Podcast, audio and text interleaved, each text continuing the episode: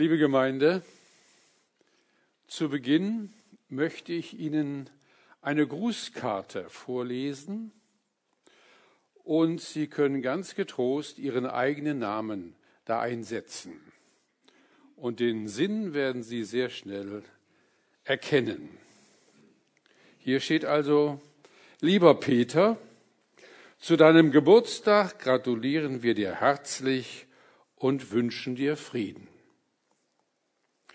Wenn die Bibel von Frieden spricht, dann wird deutlich, Frieden kann nur Gott schenken, weil wir Menschen gefangen sind in uns selber, im Dornendickicht des Strebens nach dem eigenen Glück.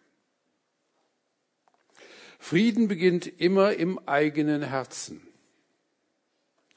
Möge der Sohn des Friedens Jesus Christus, dein Herz berühren und dir seinen Frieden schenken. Dein Jürgen, das ist der Gemeindediakon, und Markus Wagenbach ist unser Pfarrer. Und diese Grußkarte habe ich erhalten anlässlich meines Geburtstages Ende September. Ich muss zugeben, es war ein besonderer Geburtstag aber über diesen Gruß habe ich mich unwahrscheinlich gefreut. Ich kannte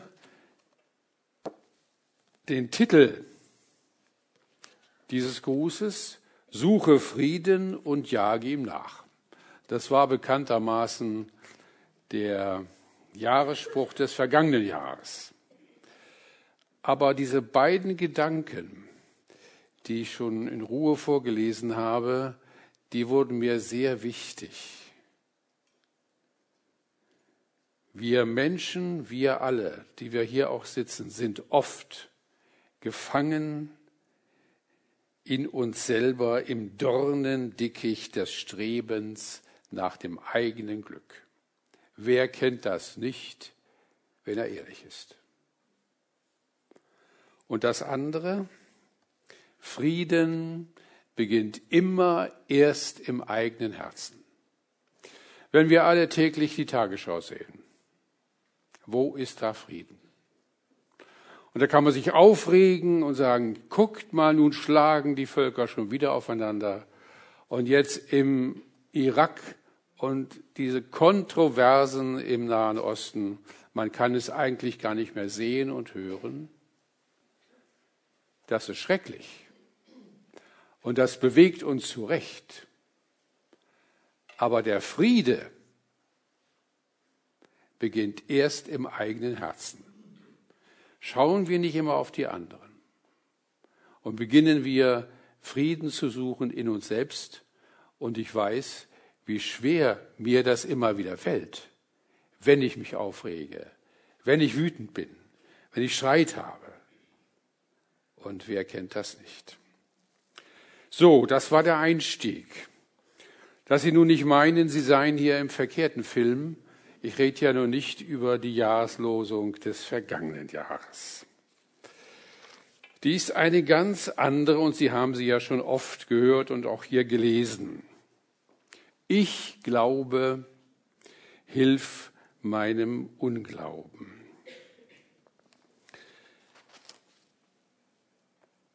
Diese Losung steht im Markus-Evangelium im neunten Kapitel. Und ich werde jetzt den Gesamtzusammenhang kurz vorlesen. Es sind die Verse 14 bis 24. Und dann wissen Sie, wie dieser Jahreslosungstext eingebettet ist in das Evangelium. Und sie kamen zu den Jüngern und sahen eine große Menge um sie herum und Schriftgelehrte, die mit ihnen stritten. Und sobald die Menge ihn sah, entsetzten sich alle, liefen herbei und grüßten ihn. Und er fragte sie, was streitet ihr mit ihnen? Einer aber aus der Menge antwortete, Meister, ich habe einen Sohn, ich habe ihn mitgebracht zu dir, der hat einen sprachlosen Geist. Und wo er ihn erwischt, reißt er ihn zu Boden, und er hat Schaum vor dem Mund und knirscht mit den Zähnen und wird starr. Und ich habe mit deinen Jüngern geredet, dass sie ihn austreiben sollen, und sie konnten's nicht. Er antwortete ihnen aber und sprach, O du ungläubiges Geschlecht, wie lange soll ich bei euch sein? Wie lange soll ich euch ertragen? Bringt ihn her zu mir. Und sie brachten ihn zu ihm, und sogleich, als ihn der Geist sah, riss er ihn hin und her. Und er fiel auf die Erde, wälzte sich und hatte Schaum vor dem Mund. Und Jesus fragte seinen Vater, wie lange ist's, dass ihm das widerfährt. Er sprach von Kind auf. Und oft hatte er ihn ins Feuer und ins Wasser geworfen, dass er ihn umbrächte. Wenn du aber etwas kannst, so erbarme dich unser und hilf uns. Jesus aber sprach zu ihm, Du sagst, wenn du kannst. Alle Dinge sind möglich dem, der da glaubt. Sogleich schrie der Vater des Kindes, ich glaube, hilf meinem Unglauben. Soweit der biblische Text.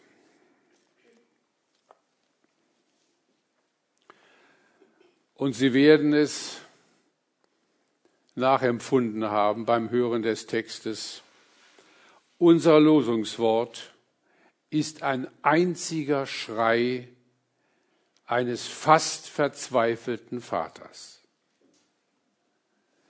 Er schwankt zwischen Hoffnung und quälender Hoffnungslosigkeit. Jahrelang quält sich der Junge und der Vater. Die Mutter sicherlich genauso. Und zu wie vielen Ärzten mag er schon gelaufen sein? Keiner konnte helfen. Und jetzt auch noch die Jünger, die Jünger des Herrn, von denen man so viel hörte.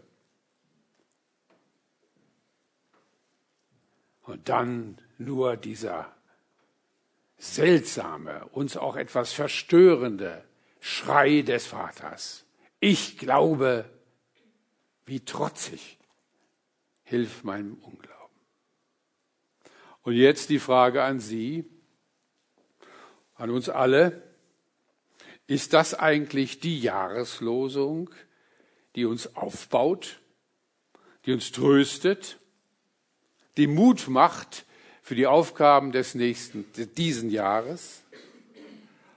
Und für uns alle stehen ganz sicher, wie alt wir auch sein mögen, neue Aufgaben ins Haus. Und bevor ich diese Frage nun beantworte, ob denn Trost enthalten ist, da wollen wir uns gemeinsam diesen Text genauer anschauen. Was ich nicht vorgelesen habe, das wäre zu lang. Vor diesem Text unmittelbar im neunten Kapitel, da steht, dass Jesus mit drei Jüngern, und das war Petrus, Jakobus und Johannes, von einer Bergwanderung zurückkam. Er hatte diesen drei ausgesuchten Jüngern, sozusagen der harte innere Kern, ein ganz besonderes Ereignis zugemutet und sie damit gestärkt, neu ausgerichtet und wahrscheinlich auch unaussprechlich froh gemacht. Es ist die Geschichte der Verklärung Jesu auf dem Berg Tabor. Und wer mal dort war, in Israel noch auf diesem Berg, der kann es nachempfinden, dass man nicht nur einen fantastischen Blick hat über die Lande um diesen Berg herum, man ist erhoben aus der Ebene dem Himmel näher. Und da hörte nur nun diese drei Jünger dieses seltsame, eigentlich unfassbare Wort, die Bibel schreibt, aus den Wolken. Dieser ist mein geliebter Sohn, ihn hört. Eine nochmalige Bevollmächtigung Jesu Christi durch den Vater, wie auch bei der Taufe des Johannes am Jordan. Fast gleiche Worte. Wer so etwas hört, muss ergriffen und auch verwirrt sein.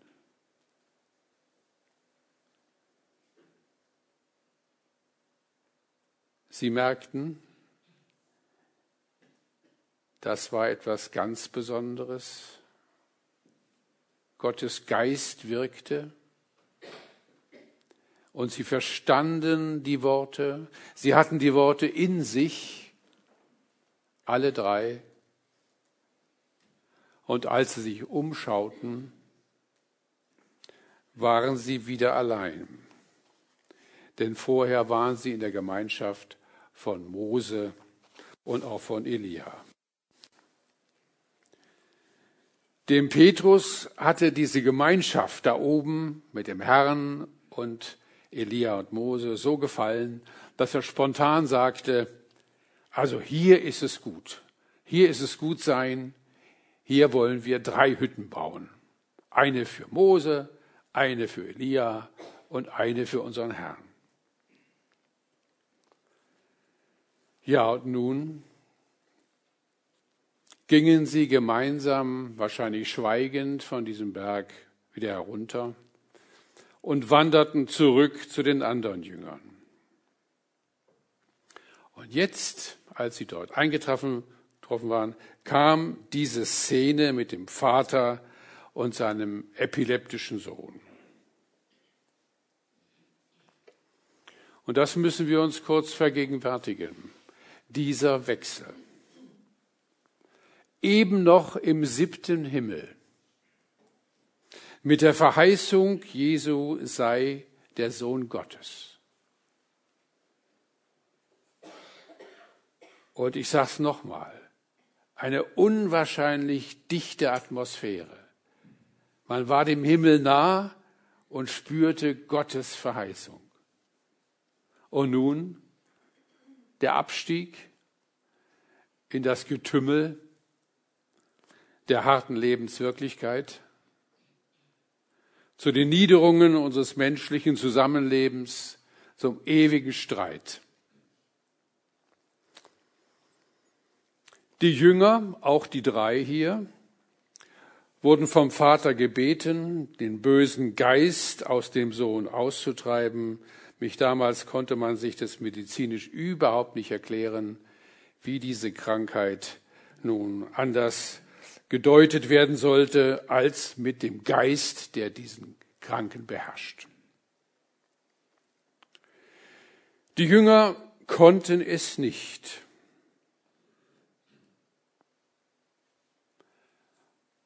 Vor den kritischen Augen und feindseligen Blicken der Schriftgelehrten und der anderen Menschen war aller Mut und fester Glaube verflogen. Sie hatten weder die Standfestigkeit noch den festen Glauben, dass sie jetzt schon das konnten, was ihr Meister ihnen vorlebte. Sie versagten in ihrem zaghaften Versuchen, etwas zu tun, oder sie wagten sich erst gar nicht an die Aufgabe heran. Können Sie das nachempfinden? Können wir es verstehen, dass in dieser Situation eigentlich dem Himmel so nah, zumindest die drei, und die Zusagen Gottes noch im Ohr, und jetzt diese brutale Wirklichkeit, die Krankheit, die den Menschen quält und die Aufgabe, hier sollst du nun helfen aus deinem Glauben heraus. Ich kann das sehr gut nachempfinden. Und die Antwort Jesu? Nicht gerade sehr freundlich. O du ungläubiges Geschlecht, wie lange soll ich bei euch sein? Wie lange soll ich euch ertragen? Es ist eine unmissverständliche Rüge, voller Emotionen, regelrecht herausgeschleudert. Auch das ist Jesus. Er hatte Emotionen, sogar viel davon. Und schämen wir uns nicht unserer Emotionen. Wenn wir das hier so hören, dann sollten wir etwas innehalten und uns fragen, wie wir uns denn wohl verhalten hätten. Und dann kommt wahrscheinlich die Einsicht, dass wohl keiner von uns anders gehandelt hätte. Die Furcht vor der Blamage wäre zu groß gewesen. Wir alle kennen vermutlich Situationen, in denen wir aufgefordert waren, unseren Glauben an Jesus Christus mutig zu bekennen. Und wir dann gekniffen haben. Kennen Sie das? Und ich vermute ja. Die Angst, dem Spott anderer ausgesetzt zu sein, die Angst vor Isolierung, Außenseitertum oder schlicht die Feigheit, aus der Masse der Andersgläubigen heraustreten zu müssen. Und bei der Gelegenheit fällt mir immer wieder ein Erlebnis ein aus meiner beruflichen Praxis. Ich war da so um die 30 Jahre, noch sehr ehrgeizig und wollte nun meine Karriere machen und bekam plötzlich einen Auftrag von meinem Chef, ich sollte den berühmten, damals berühmten Frankfurter Zoodirektor und Filmemacher Professor Jimek in unserem Unternehmen bewirten, mit ihm essen und wie gesagt mit ihm verhandeln. Und ich habe das anfangs gar nicht so schrecklich gern gemacht. Ich kannte zwar den Jimek und auch sein, die Serengeti darf nicht sterben, seine Filme und so weiter war etwas unsicher. Und dann kamen wir aber in ein gutes Gespräch und wir redeten über Afrika und äh, dann erwähnte Jimek auch, dass es ja da nun viele Missionare gäbe inzwischen und auch Aufbrüche und das sei ja alles ganz äh, interessant. Aber das Christentum spielt auch heute eigentlich, Herr Philipp, das sehen Sie doch ähnlich, kaum noch eine Rolle in unserer westlichen Welt. Ja, ich war da schon christlich erzogen und merkte sofort, hier müsste ich eigentlich etwas sagen. Aber es war mir unangenehm. Für mich diese große Persönlichkeit und der kleine Philipp da. Und ich kann das nicht vergessen. Es wurmt mich bis heute. Aber es ist ein gutes Wurmen, weil es mir zeigt, Junge, du versagst auch immer wieder und hast den Mut nicht. Es ist eine Ermunterung, so eine Erinnerung, es besser zu tun. Und deswegen erzähle ich Ihnen das auch. Und Sie haben Ihre Beispiele. Denken Sie ruhig mal in der stillen Stunde nach, wo sie ähnlich gekniffen haben, ihren Glauben an Jesus zu bekennen, da wo es unangenehm war, wo die Gesprächspartner ganz anders getickt haben. Es wird ihnen gut tun. Und Jesus? Jesus verstößt nicht, sondern er ermahnt und weist zurecht. Er gibt uns ständig eine neue Chance und vergibt uns, wenn wir unser Fehlverhalten bekennen. Und darum geht es eben auch, liebe Gemeinde. Man kann diese Erlebnisse auch wegwischen. Waren ja unangenehm. Forget it. Es geht auch. Aber wenn sie einen wurmen, wenn sie bohren, das tut gut. Lassen Sie es zu. Jesus vergibt uns. Und nun zum geplagten Vater. Sein ganzer Frust, seine Verzweiflung wird deutlich in der Formulierung, wenn du, Jesus, etwas kannst, so erbarme dich unser und hilf uns. Das ist ja richtig eine Herausforderung des Vaters. Er fordert Jesus heraus. Und er wusste ja vor den Wundertaten Jesu und einen Hoffnungsschimmer hatte er schon. Aber noch etwas anderes wird deutlich. Der Vater fordert Jesu sogar heraus, indem er sagt, wenn die Menschen schon von deiner Heilungsgabe begeistert sind, dann zeige es bitte hier, auch bei meinem Sohn. Ducke dich nicht weg. Jesus bleibt souverän. Er bleibt Vater und Sohn zugewandt und entgegnet, wenn du kannst, alle Dinge sind möglich dem, der glaubt. Und liebe Gemeinde, hier muss man durchatmen. Das ist ein Hammersatz. Alle Dinge sind möglich dem, der da glaubt. Wie oft haben wir in unserem Leben schon erlebt, dass unsere Wünsche nicht in Erfüllung gingen? Die Älteren wohl mehr als die Jüngeren. Bei dieser Antwort Jesu kommt Widerstand auf.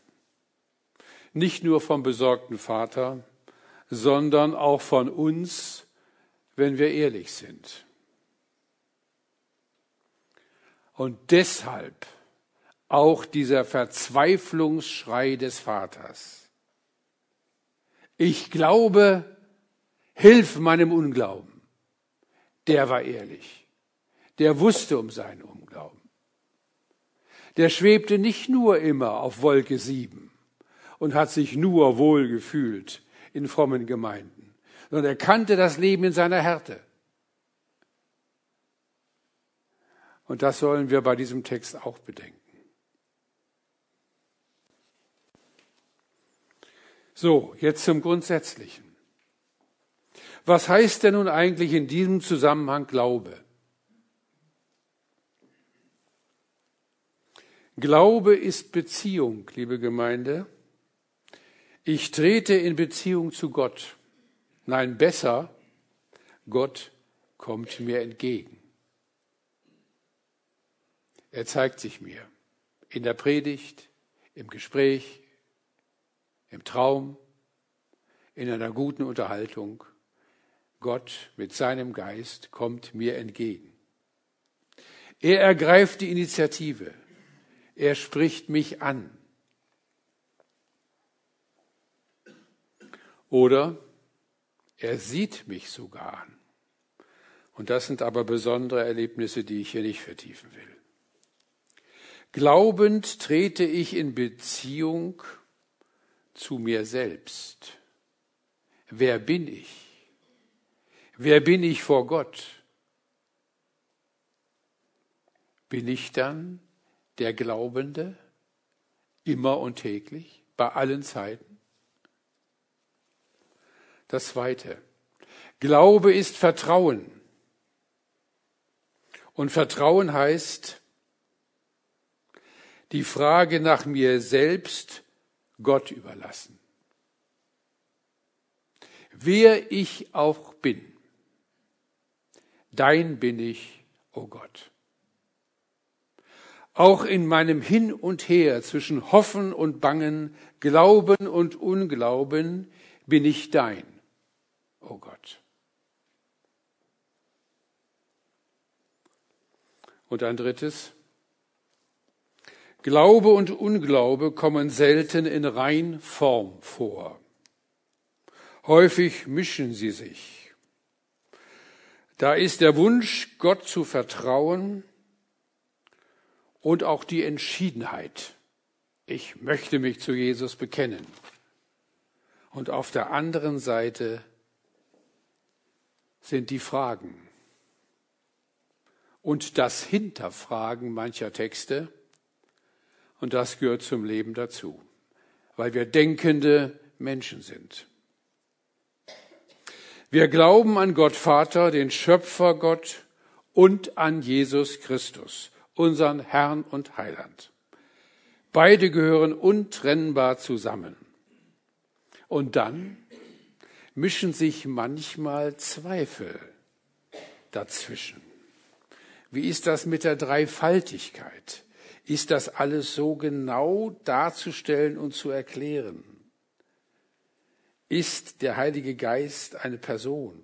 Fragen, über die man lange, lange streiten könnte. Und das gehört zu einem lebendigen Glauben. Gottvertrauen ist manchmal ziemlich angefochten. Oder Menschen glauben überhaupt nicht ausdrücklich und eindeutig an Gott. Aber sie haben doch eine Sehnsucht nach einer größeren Dimension, nach dem göttlichen Geheimnis.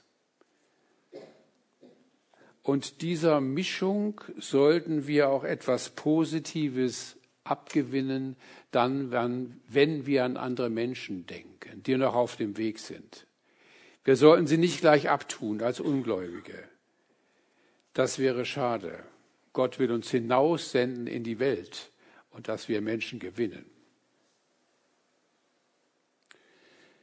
Diese Mischung aus Glauben und Unglauben, die ja unsere Losung für dieses Jahr umschließt, die hält die Neugier fest. Nein, sie hält sie wach.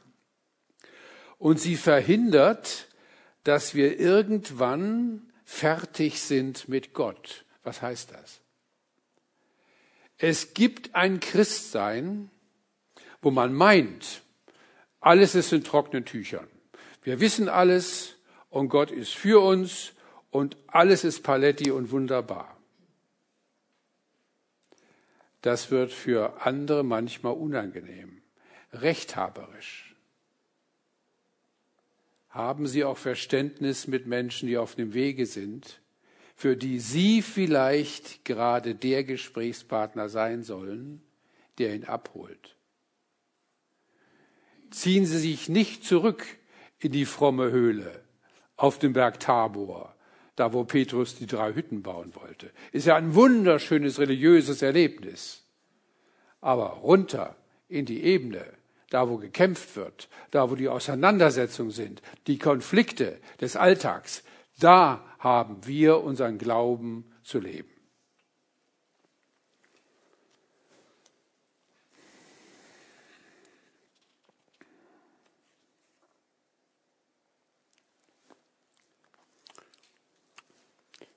Und den Schlusssatz, den ich hier formuliert habe, die Neugier auf das,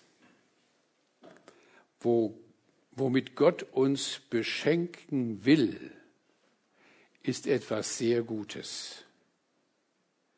Die Neugier auf Gott und Jesus Christus als Lebensquelle und Versöhnungskraft. Und unsere Jahreslosung lädt uns genau dazu ein, die Aufmerksamkeit nicht zu sehr auf die eigene Mischung von Glauben und Unglauben und Zweifel zu richten, sondern auf Gott, der in jedem Moment neu gegenwärtig ist. Bei ihm bin ich immer geborgen, auch in meiner möglichen zeitweisen Zerrissenheit. Er hält mich im Glauben fest. So, und nun kommt noch ein kleines angehängtes Schlusswort. Ich möchte eine Verbindung herstellen zu der jetzt besprochenen Jahreslosung. Ich glaube, hilf meinem Unglauben. Und dem Wort über Jesus Christus aus dem Hebräerbrief, das war übrigens Predigtext von Silvester. Jesus, der Messias, erkannte seine Sohnschaft. Schon bei der Taufe im Jordan und jetzt wieder am Berg Tabor. Gott bestätigte ihm diese Sohnschaft. Der Vater offenbarte sich. Und der Schöpfer Gott brauchte seinen Sohn Jesus Christus, um sein Erlösungswerk für uns Menschen zu, ver, zu vollenden. Beides gehört zusammen. Gott Vater und Jesus Christus. Sie sind jetzt vereint und sie sind sozusagen im Himmel für uns zuständig, um es mal ganz einfach auszudrücken.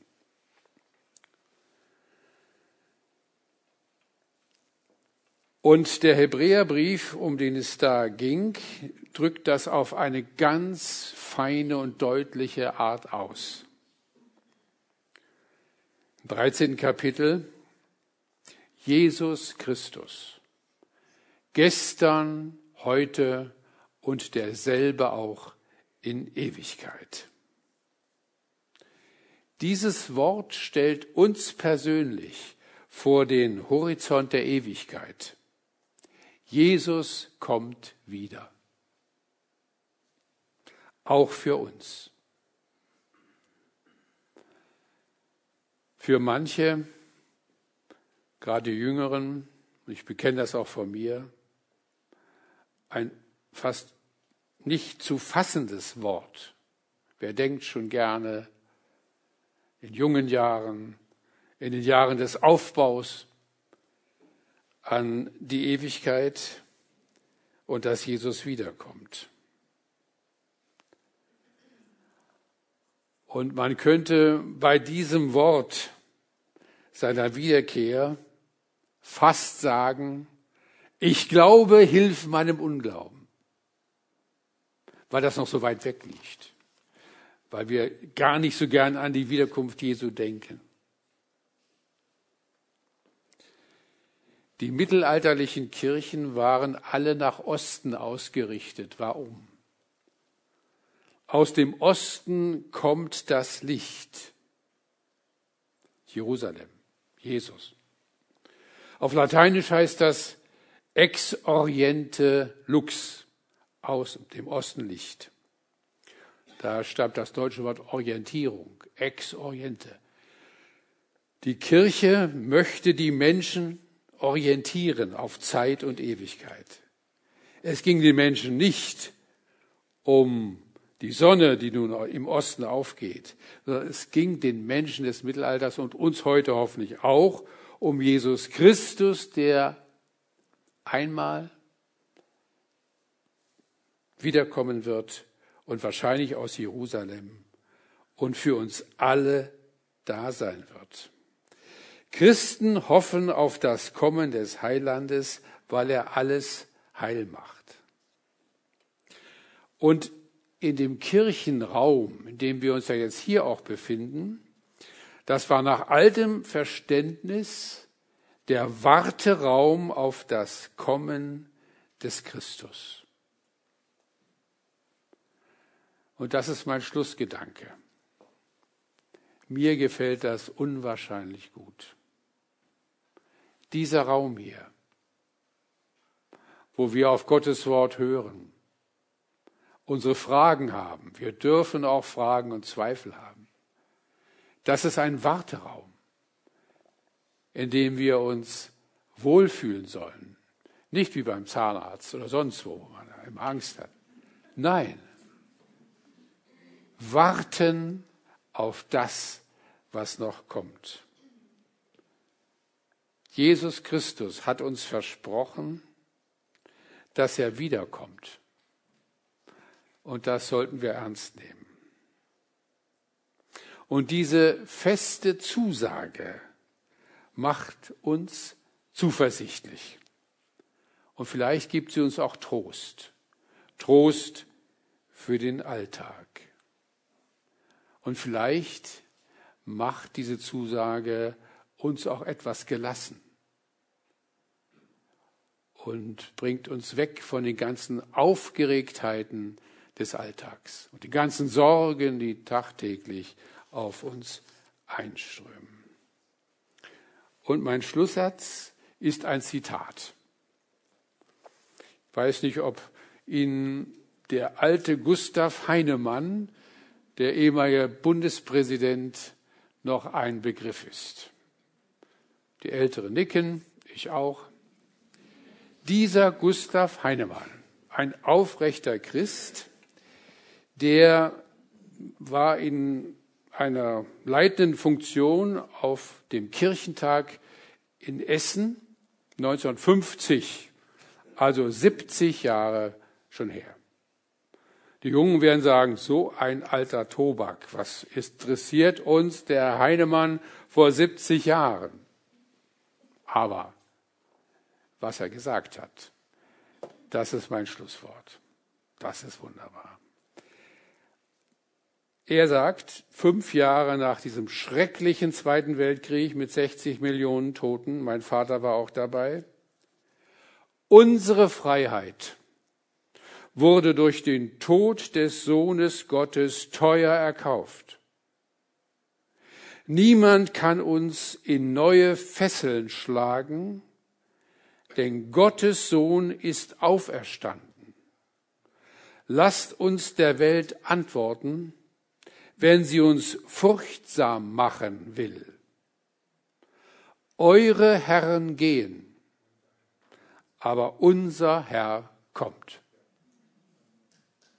Amen.